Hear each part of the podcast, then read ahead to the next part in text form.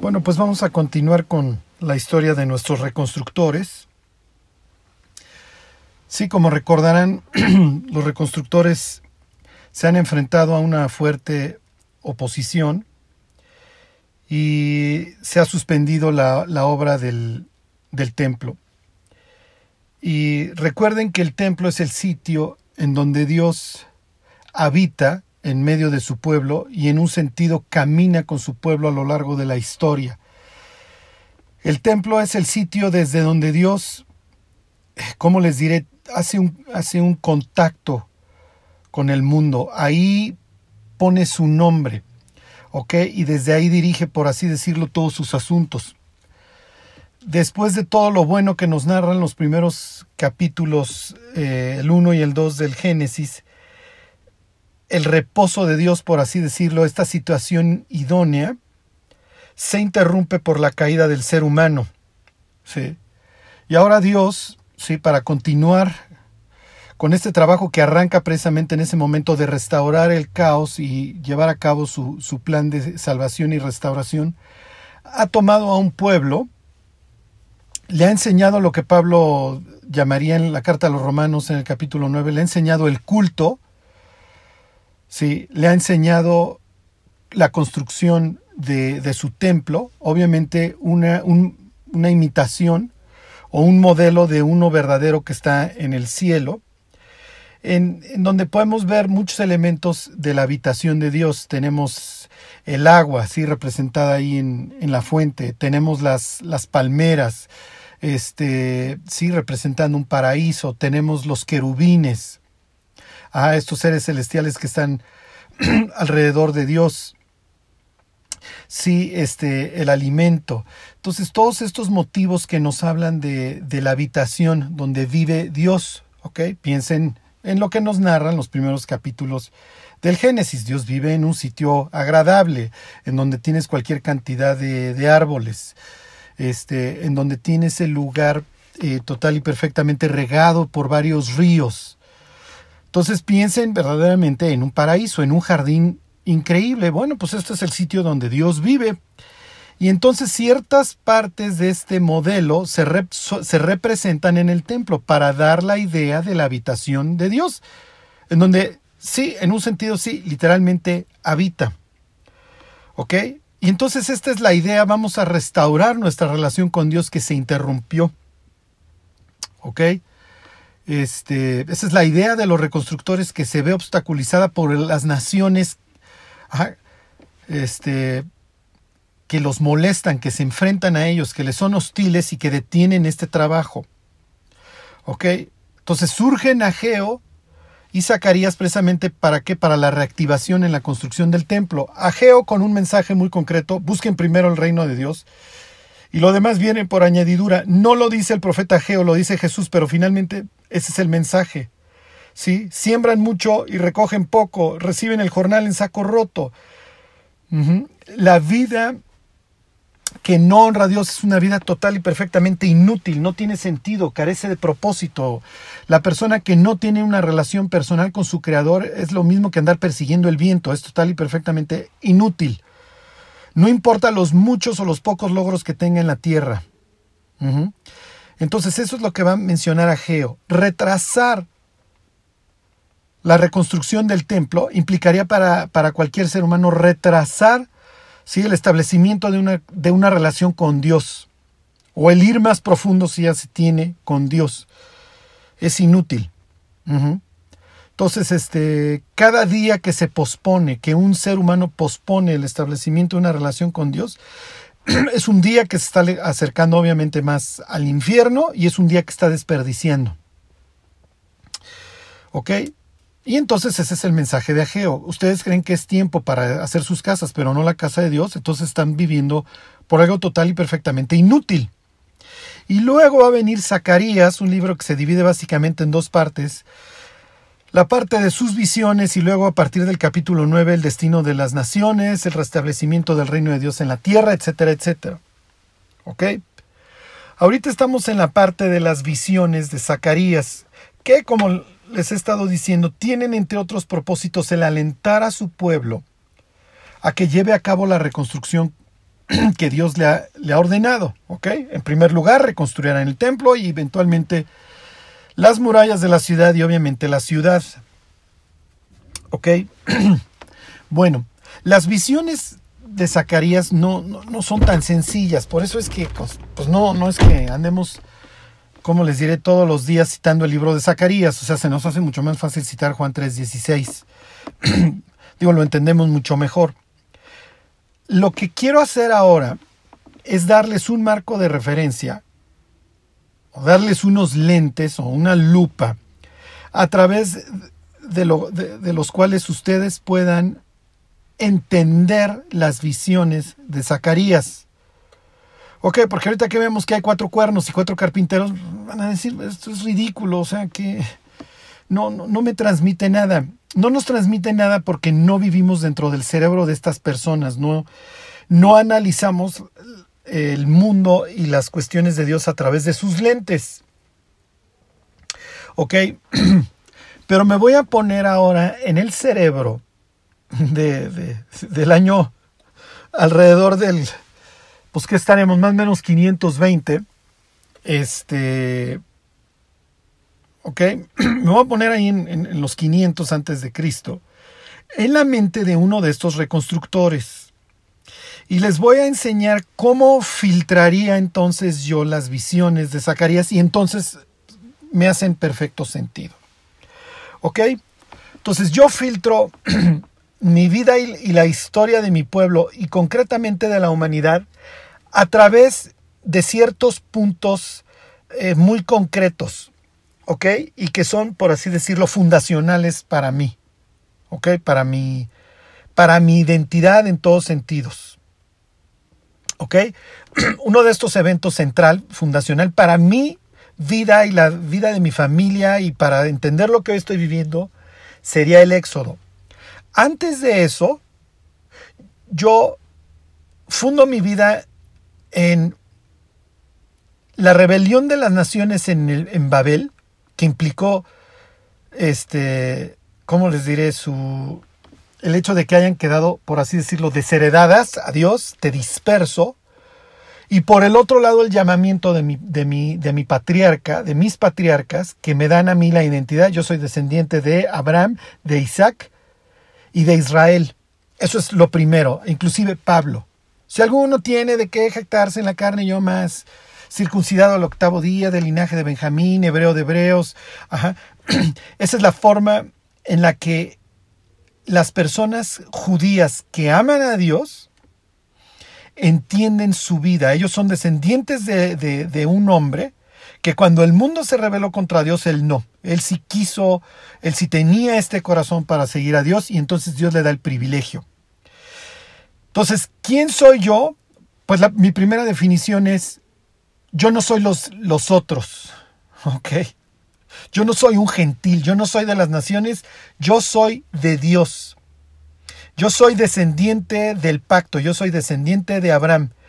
Y mis padres descendieron a Egipto, ok, no ascendieron, o acabaron en Egipto, ajá, y ahí fueron esclavizados. Esto es lo que a mí me, me, me da identidad y lo que a mí y a mi pueblo nos dio cohesión.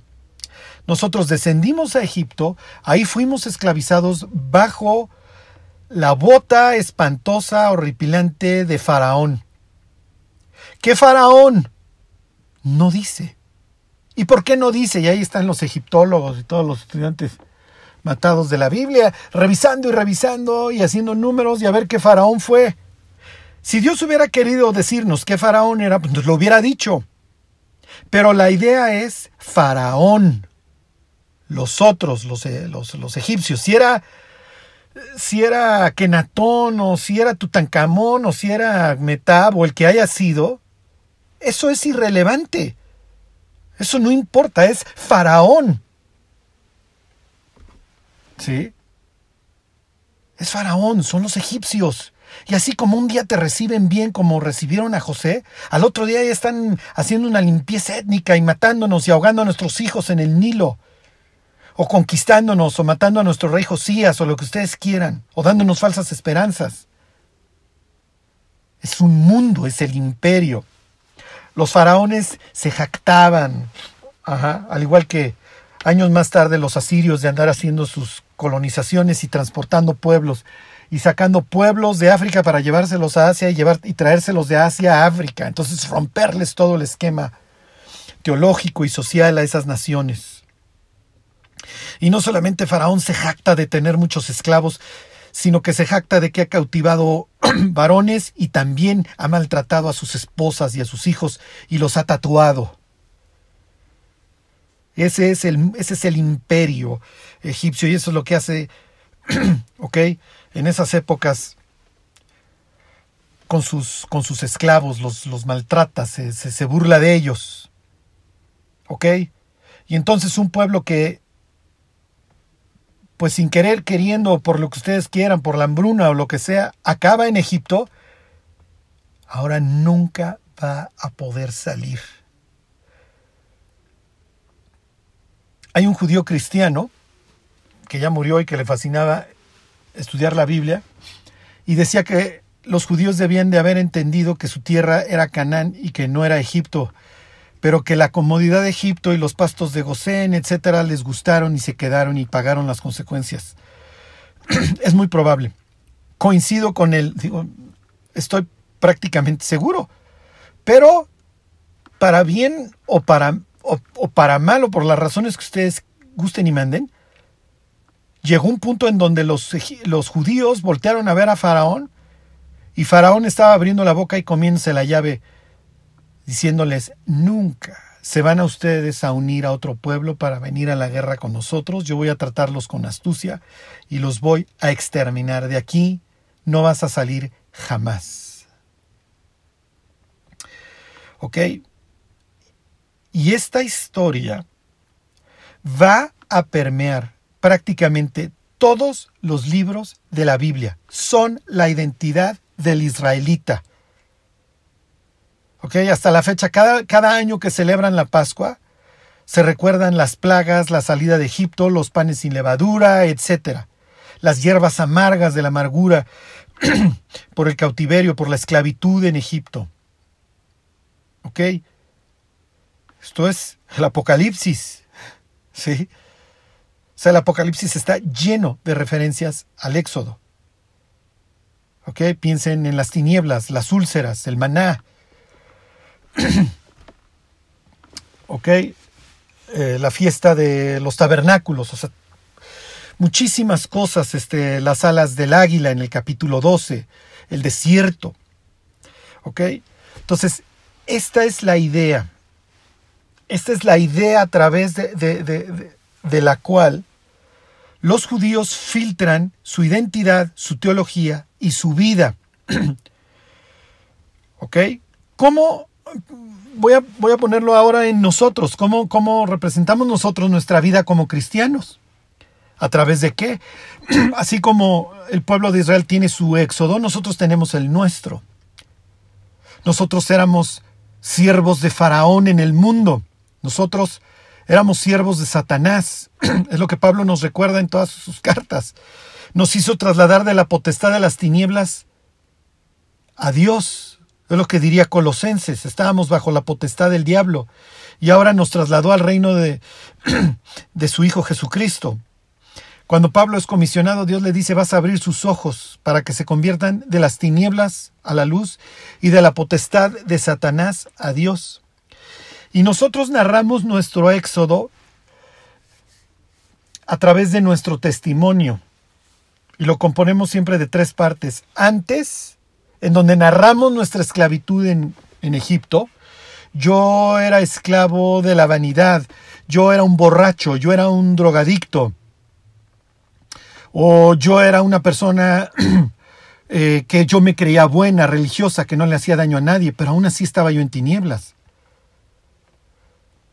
Luego viene el cómo. ¿Cómo me rescató Dios? Bueno, una persona en el trabajo que yo veía que su vida era distinta, una persona en la escuela. Un día me llevaron a la plática de la Biblia y escuché al pastor decir que el mundo estaba podrido y eso me hizo abrir los ojos realmente cómo estaba yo viviendo. Lo que ustedes quieran, el cómo. escuché que no hay justo ni a un uno, que todos estamos destituidos de la gloria de Dios, y luego viene el después. Los judíos cuando cuando entregan sus primicias tienen que contar su testimonio, su testimonio nacional. Un arameo a punto de morir era mi padre y fuimos esclavos de Faraón en Egipto. ¿Cuál Faraón? No importa. Eso es lo que es lo más irrelevante. Eso, eso no importa. Era una nación hostil que nos odia. Y que nos esclavizó y que nos trató mal y que mató a mis hijos.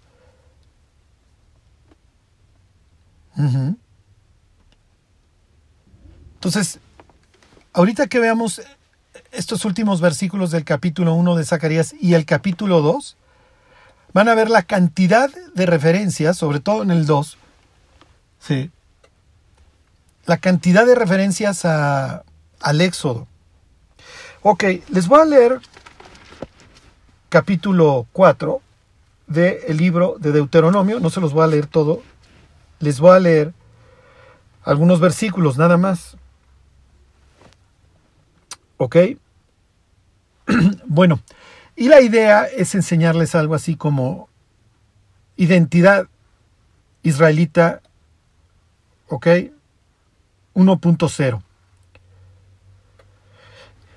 Teniendo esto en mente, vamos a poder entender perfectamente las visiones este, posteriores de, de Zacarías.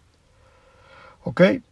Bueno, dice, está hablando de los mandamientos y dice Deuteronomio 4.6, los que quieran ir a Deuteronomio. dice, guardadlos pues y ponedlos por obra, porque esta es vuestra sabiduría y vuestra inteligencia ante los ojos de los pueblos, los cuales oirán todos estos estatutos y dirán, ciertamente pueblo sabio y entendido, nación grande es esta. ok, entonces está Israel y están los otros pueblos. Y mi, relación como israelita, ahorita me estoy poniendo yo como, como israelita, okay, mi relación como israelita, con toda mi, mi teología y mi identidad nacional, y mis decretos y mi ley, la ley que Dios me, me dio y me entregó en el monte, ¿ok? Todo esto es distinto a la de los otros, al de los otros pueblos. Y con los otros pueblos traigo una relación ahí medio de, medio agridulce, porque por un lado, los pueblos me son hostiles. Sus dioses son hostiles al mío. Sí, pero por el otro lado yo les tengo que dar un buen testimonio, porque a través de mí las naciones van a ser bendecidas.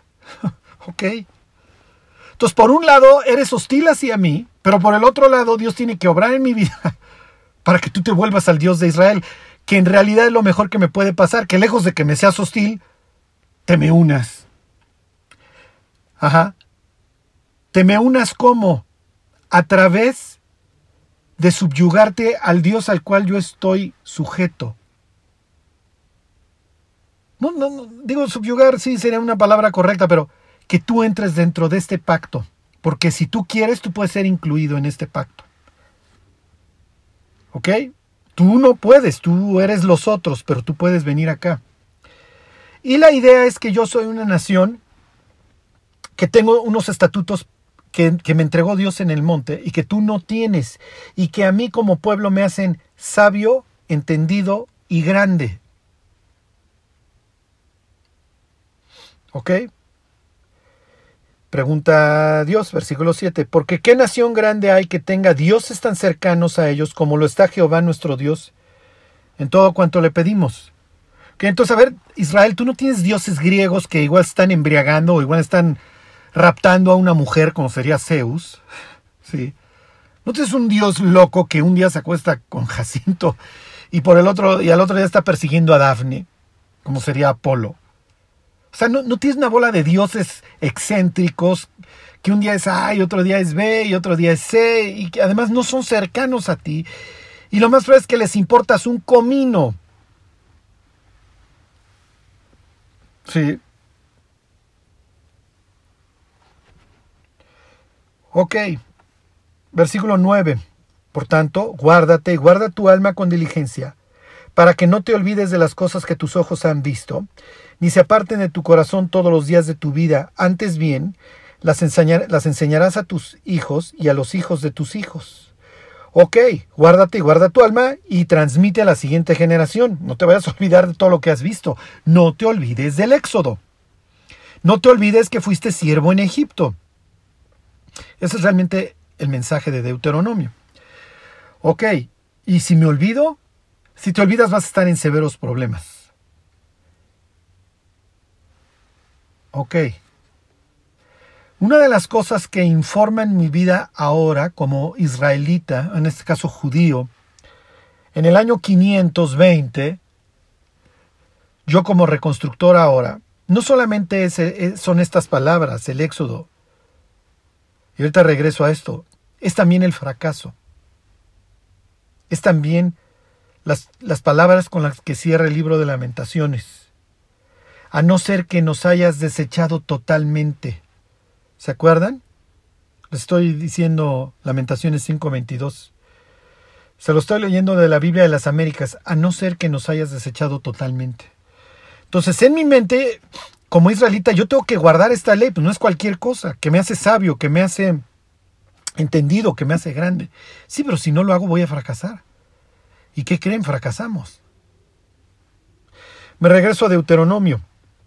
No sea que alces tus ojos al cielo y viendo el sol y la luna y las estrellas y todo el ejército del cielo seas impulsado y te inclines a ellos y les sirvas, porque Jehová tu Dios los ha concedido a todos los pueblos debajo de los cielos.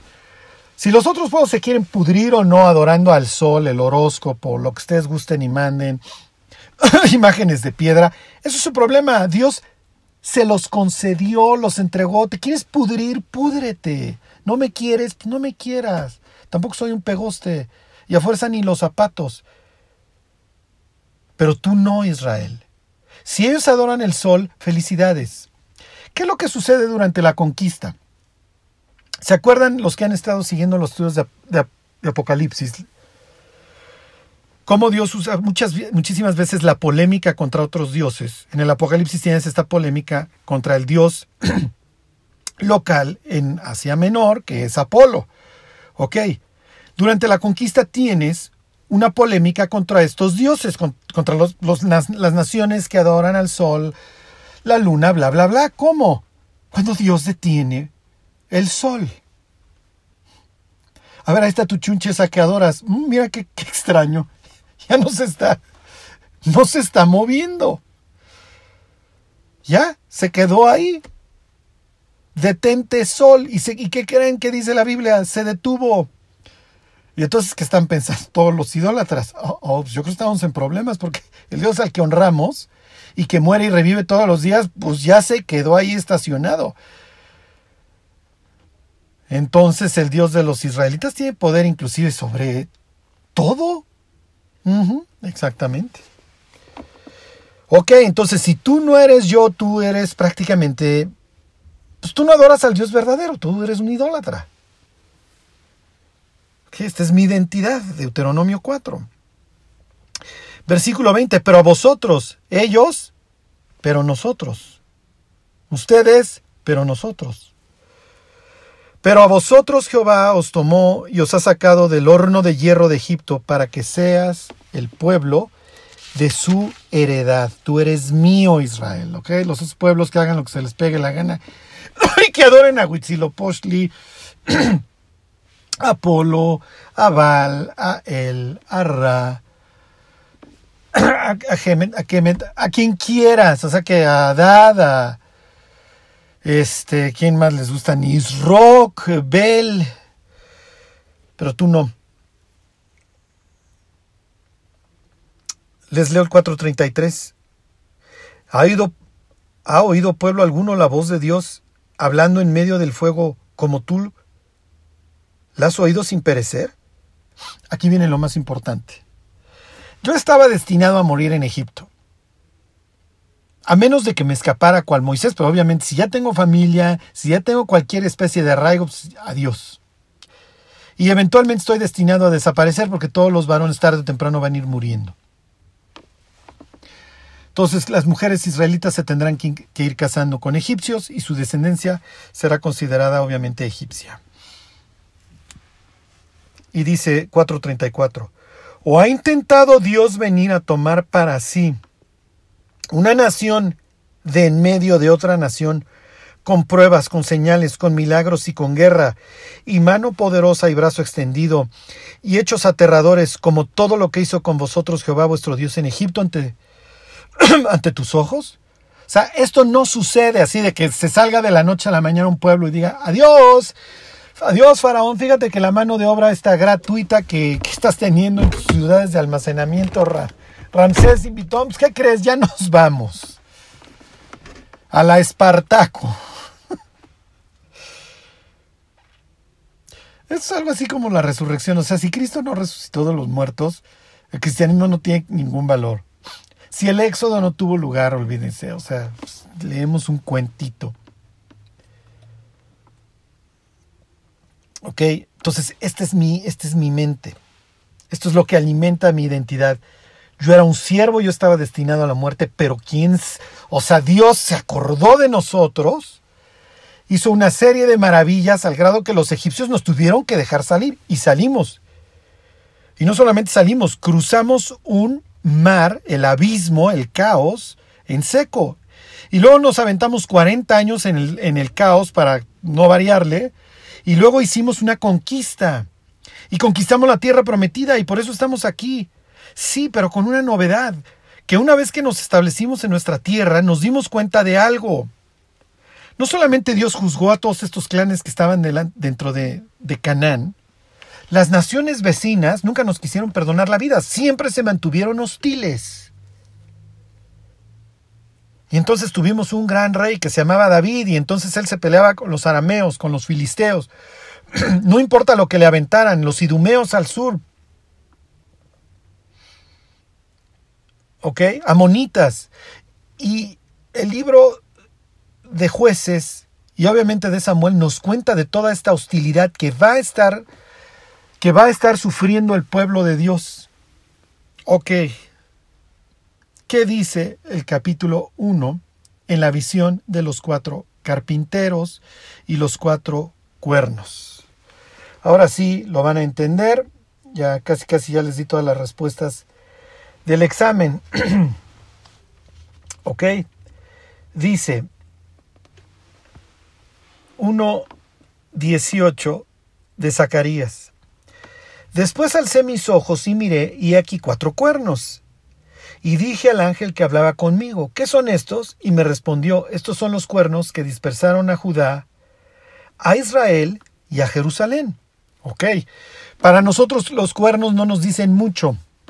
Para ellos sí, cuerno quiere decir reino o quiere decir poder o quiere decir fuerza. En este caso se está refiriendo a naciones.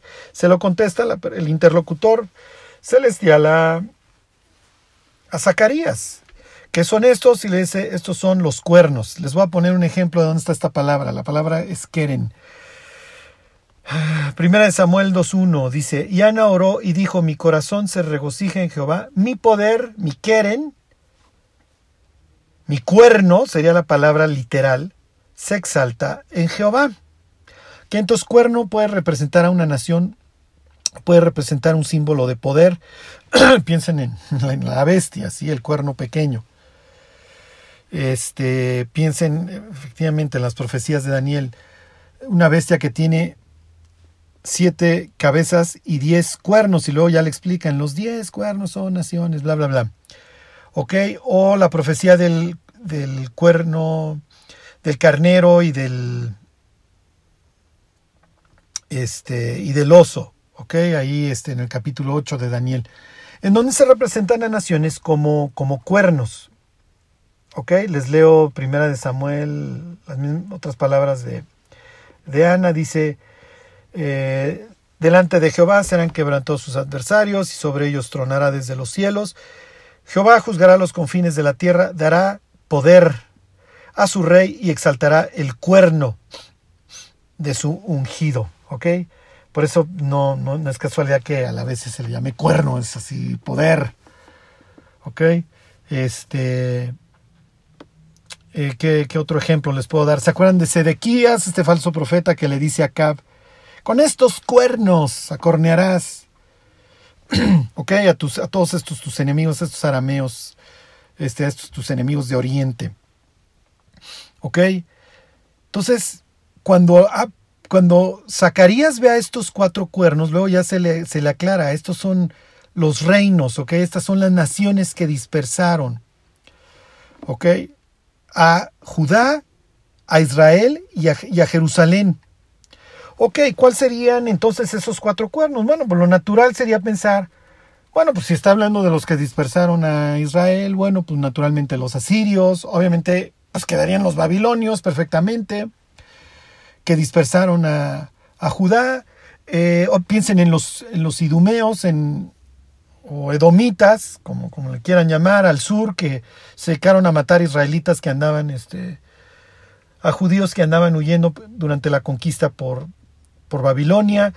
Y pudiéramos pensar en moabitas. Ok.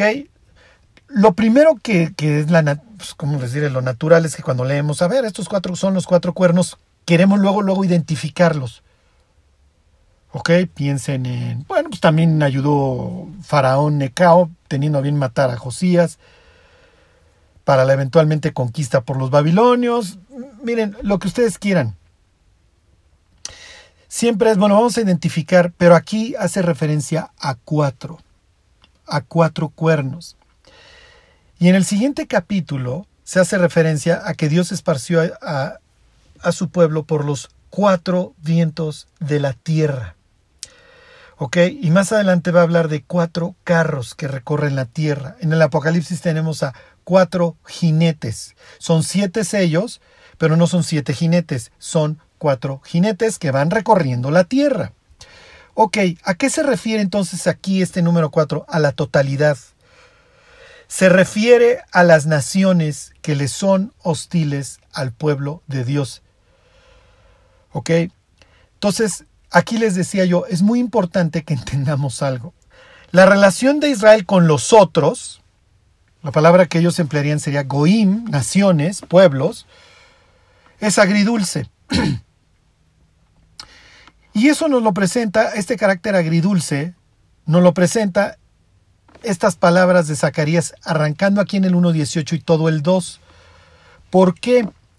Porque por un lado las naciones me son hostiles y ahora yo como reconstructor no puedo reconstruir porque ya se me dejaron venir samaritanos, más cualquier cantidad de, gentes de diversas naciones que estaban ahí en el norte de Israel ya me vinieron a interrumpir la reconstrucción, la reconstrucción del templo, que es importante no solamente para mí, también para el gentil.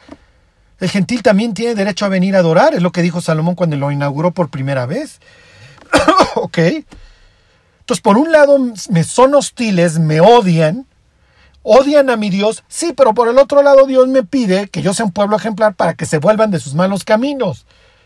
Y además, en el capítulo 2, en las palabras que sigue, Zacarías no lo tiene dividido en capítulos. ok. En, los siguientes párrafos de esta historia, me dice que van a habitar también en Jerusalén conmigo. Entonces ya no entendí. ¿Ok? Entonces, ¿qué es lo que le está diciendo ahora Zacarías? Se los leo. Fíjense. Por un lado están estos cuatro cuernos, que me son hostiles, que además lo estoy experimentando en carne propia, me están impidiendo la reconstrucción del templo, todas estas, todas estas personas que me rodean, y pues con los persas, pues ni siquiera puedo confiar en ellos porque un día mm, quieren a Daniel y al otro día ellos lo están echando con los leones. Sí, y un día sí, ahí está el decreto y luego pues busquen en los archivos y todo el trámite burocrático para ver si siempre sí o si siempre no. Y un día Suero está de súper buenas, llama a Mardoqueo y a Esther, pero pues como no sabe de dónde son, todavía los, ni se ha enterado que mandó a exterminar a su pueblo.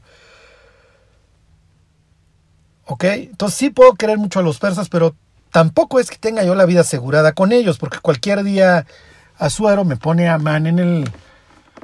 como, como vice regente y nos manda a masacrar. ¿Ok? Entonces, fíjense, les sigo leyendo la visión. Dice, me mostró luego Jehová cuatro carpinteros. Entonces hay cuatro cuernos y cuatro carpinteros.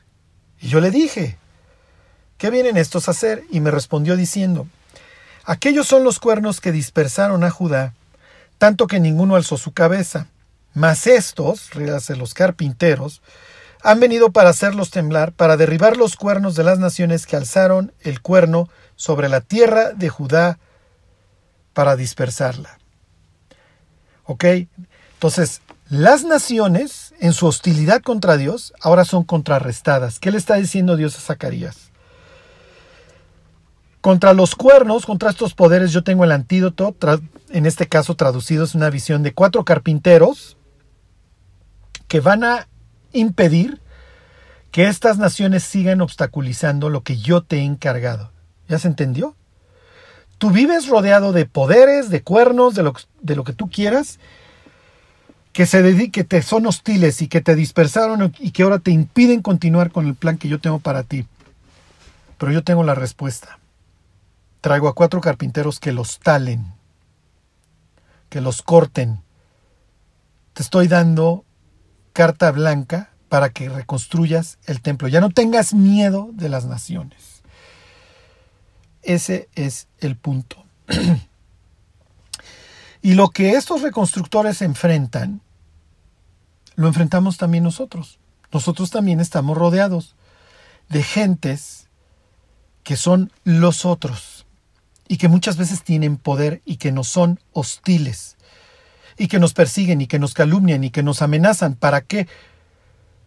Para exactamente lo mismo, para evitar la construcción del templo de Dios, para evitar que nuestro testimonio tenga un impacto y que gentes quieran volverse a Dios.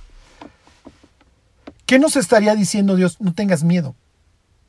Continúa con la obra de Dios. Ese sería el mensaje para nosotros, como lo fue para ellos. Oye Dios, es que veo que se alzan cuernos contra mí. Hay bestias que me atacan, por así decirlo. No te preocupes, yo tengo cuatro carpinteros. Y esos estas personas hostiles hacia ti van a ser controladas por mí. Entonces Dios siempre tiene la receta. Ezequiel le dice que va a dispersar a su pueblo con espada. Bueno, en este caso son carpinteros. ¿Ok? En aquel entonces con Ezequiel para dispersar a su pueblo por su mal comportamiento. En esta ocasión, para evitar que las naciones que le son hostiles impidan la reconstrucción del templo y el propósito que Dios tiene para ellos. ¿Ok? Entonces no te preocupes, toda esta hostilidad que estás recibiendo va a ser controlada, va a ser talada, va a ser destruida para que tú construyas. Ok, ahí acaba la visión de los carpinteros. Lo que sigue, capítulo 2, versículo 1. Alcé después mis ojos y mire, y aquí un varón que tenía en su mano un cordel de medir Ok, entonces tenemos ahora esto. Okay, sale una persona que trae su cordel para medir. Y esto es típico. ¿ok? A ver, mide Ezequiel el templo. ¿ok? Capítulos 40 en adelante del libro de Ezequiel. Eh, Juan, capítulo 11 de Apocalipsis. A ver, toma una vara y ve a medir el templo y a los que en él adoran, pero no midas el patio de los gentiles porque ellos van a andar arrasando la ciudad. En este caso, ¿cuál es la idea? ¿Ok? El varón que va a medir, pues ¿por qué va a medir? Porque Jerusalén va a ser reconstruida, porque Dios no ha invalidado su pacto. Y Jerusalén será el sitio en donde Dios vuelva a habitar. Entonces, pues sí, pero está hecho garras, pues sí. Entonces más adelante también se va a ver una plomada, ¿ok? Para que queden bien derechitos los muros del templo y los muros de la ciudad, ¿ok? Y el cordel, a ver, vamos a medir dónde va el templo, vamos a medir poner bien sus medidas porque ustedes, muchachos, lo van a lograr, lo van a reconstruir. Te estoy alentando. ¿Ok? Quiero recordarles que todos tenemos muchos problemas.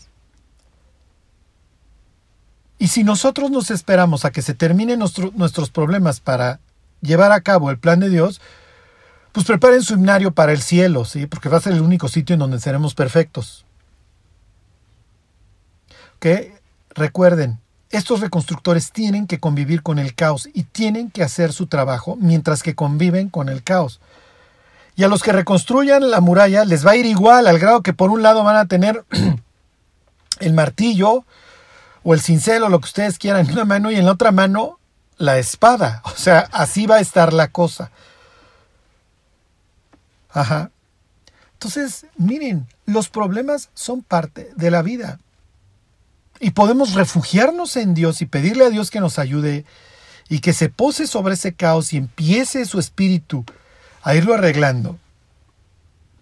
Sí. O partimos de la base de que la, idea de la vida es ser felices y entonces pues vivamos todos frustrados porque no soy feliz. Sí. Entonces piensen hoy, o sea, me refiero a los jóvenes. Los jóvenes se bulean unos a otros y el bullying no solamente termina en la escuela, también a través de las redes sociales, lo que ustedes quieran. Y entonces viene un sufrimiento espantoso porque no encajo. Quiero decirles, el sufrimiento no se acaba, ¿eh? También cuando llegas a la universidad sufres, y cuando te casas sufres, y cuando envejeces sufres. Claro, hay épocas en la vida en donde crees que, que ya se te acabó la vida y que no hay mañana. La única forma en la que el ser humano puede encontrar gozo a pesar del sitio en el que vive es en Dios. No hay otro lugar. No hay otro sitio en donde el ser humano se pueda sentir completo. Es lo que dice Pablo. Y ya vosotros estáis completos en Él. Siempre va a faltar algo, siempre va a haber ausencia, siempre va a haber dolor donde no esté Dios. Y el diablo siempre va a estar recordándole al ser humano todo, todo, todo lo que le falta. Y si a Eva le faltaba nomás un árbol y le hizo ver su vida como una piltrafa miserable, bueno, pues imagínense nosotros. La, otra, la única opción es, el Señor es mi pastor, nada me faltará. Ahí tienen ustedes a, un israelita presumiendo a su Dios. Dios es mi pastor. Entonces, sí, sí, o sea, mi vida no es perfecta. Y, parto de la base de que voy a andar en lugares escabrosos, en valles de sombra de muerte. Sí, pero el bien y la misericordia me van a seguir. Y luego ya en la casa del Señor moraré por largos días. Pero me puedo sentar a comer aún en la presencia de mis adversarios. Puedo cerrar los ojos y dormir en las noches. Ok, entonces Zacarías ve que sale un varón con su cordel. Entonces, ¿dónde vas? Voy a medir a Jerusalén para ver su anchura y, su longitud. Muy bien. Esto antes no hubieran sido buenas noticias. Les leo el libro de Amós, estos muchos años antes. Dice, por tanto, así ha dicho Jehová, tu mujer será ramera en medio de la ciudad, y tus hijos y tus hijas caerán a espada, y tu tierra será repartida por suertes, y tú morirás en tierra inmunda, Israel será llevado cautivo lejos de su tierra. Ahí es cuando se estaban portando mal. Y efectivamente iban a andar midiendo la tierra para repartírsela a los asirios, y es lo que hicieron. Pero ahora no. Ahora la idea con este cordel no es vamos a medir la tierra porque la voy a repartir a naciones, porque tú no la quisiste y tú no la cuidaste y tú me alucinaste. Ahora es al contrario, a ver, vamos a medir bien, porque voy a regresar y voy a vivir entre ustedes. ok. Dice, versículo 3, y aquí salía aquel ángel que hablaba conmigo y otro ángel le salió al encuentro, y le dijo, corre, habla este joven diciendo, sin muros será habitada Jerusalén a causa de la multitud de hombres y de ganado en medio de ella. El muladar, que es actualmente en esta historia Jerusalén, se le promete a Zacarías, para que vaya y se lo cuente al pueblo, que eventualmente, o sea, no va a haber muros porque reventarían de la cantidad de gente que va a haber. Es una época en donde la gente no quiere vivir en Jerusalén. Entonces le está diciendo, tu trabajo va a tener frutos. Es que Charlie, conmigo nadie se convierte. Es que Charlie, mi vida es inútil. Ya. Ya, ya, ya. Hagan por favor, tiren su violín, su flagelo y vean lo que Dios puede hacer a través de sus vidas. Es que nomás tengo un pececillo, diría Andrés, pero ¿qué es esto para, para tanta gente? Ya, ya, Andrés, a ver, tira tu, tu violín, este, deja de estar tocando tu, tu melodía de qué miserable es tu vida y qué tal si pones esos pececillos que tienes en manos de Cristo y que Él los multiplique. Fíjense, les voy a leer unas palabras de, de Nemías. Nemías 11, 1 y 2, esos años más tarde. Dice, habitaron los jefes del pueblo en Jerusalén, mas el resto del pueblo echó suertes para traer uno de cada diez para que morase en Jerusalén, ciudad santa, y las otras nueve partes en las otras ciudades. Y bendijo el pueblo a todos los varones que voluntariamente se ofrecieron para morar en Jerusalén. O sea, tienen que hacer un sorteo, una rifa para, para ver a quién le toca vivir en este muladar. Entonces la profecía de Zacarías es, imponente. No, algún día este lugar va a estar repleto Nada más no menosprecien el día de las pequeñeces, continúen, no se rindan. Si es que ahorita no veo nada, no te preocupes, pero va a haber. Imagínense el día que Esdras, Nemías, Zacarías, Ageo vivan en la Nueva Jerusalén y vean la casa de Dios llena de, de gentes de toda tribu, pueblo, lengua y nación. ¿Ok? Bueno,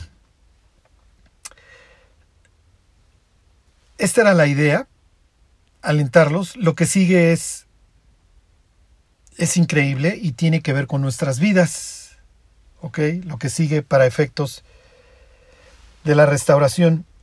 No me voy a adelantar porque no, no les quiero dejar trunca la enseñanza. Solo quiero que vean esta referencia al Éxodo. Dice ahí mismo Zacarías 2.5 yo seré para ella, dice Jehová, y por eso no se van a estar los muros, muro de fuego en derredor, y para gloria estaré en medio de ella. ¿Se acuerdan que cuando sale el pueblo de Egipto, Dios pone una columna de fuego entre egipcios e israelitas? Y ahora Dios está volviendo a prometer esa protección a su pueblo. Él los va a volver a cuidar y serán nuevamente una nación que pueda ser luz para el resto de los pueblos. Ok. La próxima semana vemos una cita de Isaías que habla precisamente de esto. Jerusalén va a ser nuevamente reconstruida y va a ser llena. y esa historia empieza con unas palabras que usa Pablo para nosotros. En tiempo aceptable te he oído y en día de salvación te he socorrido. Inicia la reconstrucción. Y Pablo la usa precisamente para hablar del ministerio de la reconciliación que Dios nos ha dado. Así como estos hombres tenían que restaurar, nosotros también. Nosotros, a través de este privilegio que Dios nos ha dado, del ministerio de la reconciliación, que nos ha constituido en embajadores, a través de los cuales, literalmente, Dios le ruega a los hombres que se reconcilien con Él. Pero eso lo vemos la próxima semana. Que Dios los bendiga.